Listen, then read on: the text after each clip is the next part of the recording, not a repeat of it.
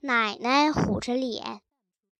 第二天，小朋友们上幼儿园，不约而同都穿着套鞋来了。尽管是大晴天，是吗？吃一堑长一智，小伙伴们生怕小丢丢再在幼儿园里面大哭，怎么不穿着套鞋来？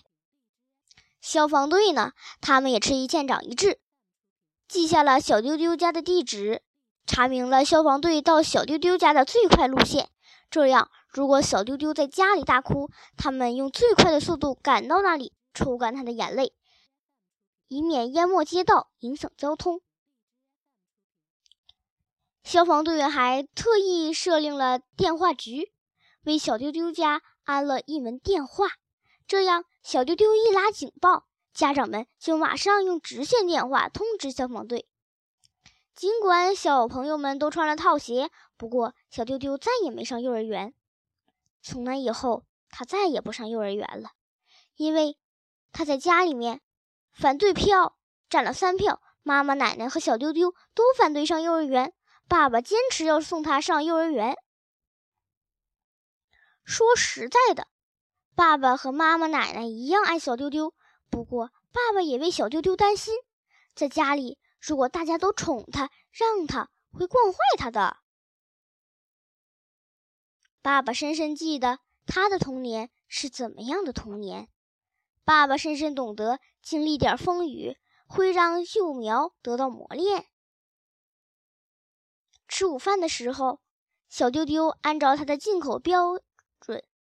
只进口鱼中段，不进口鱼头鱼尾巴。小丢丢，你别挑中段吃，你要吃鱼头鱼尾巴。小丢丢没听见他的话，因为耳朵里有小哨兵，把爸爸的话给赶出去了。听好话，耳朵尖；听批评，耳朵聋。这就是小丢丢耳朵的特异功能嘛。妈妈听了，说话了：“小丢丢。”你只吃中段吧，妈妈小时候也是吃中段的。妈妈的话，小丢丢倒是听见了。小丢丢笑了，把鱼中段放进嘴里面。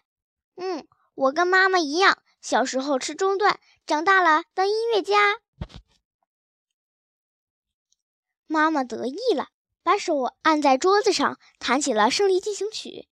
爸爸糊起了脸。奶奶呢？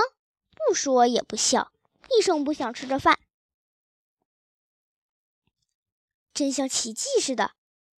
吃饭的时候，小丢丢仿佛改变了进口标准，他把筷子伸向了鱼尾巴，伸向鱼头。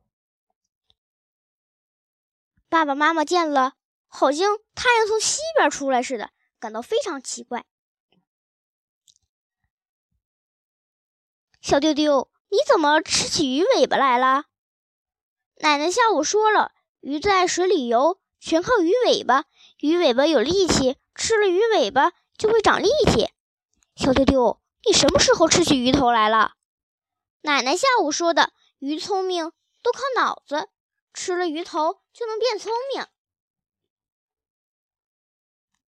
爸爸笑了，哼起了胜利进行曲。妈妈糊起了脸，奶奶呢？不说也不笑，一声不响吃着饭。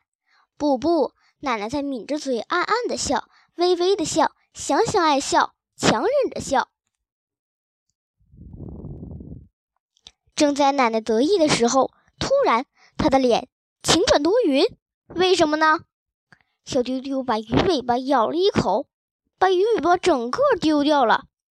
嗯，一点肉也没有，不要吃，吃这种东西会长力气。他一边丢一边说：“小丢丢把鱼头咬了一口，把整个鱼头都给丢掉了。嘿，净是骨头，不要吃！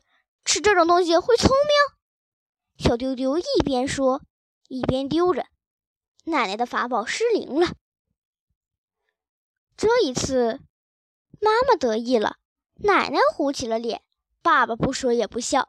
小丢丢呢？小丢丢呢？正冲着鱼的中段发起进攻，谢天谢地，他没有拉警报。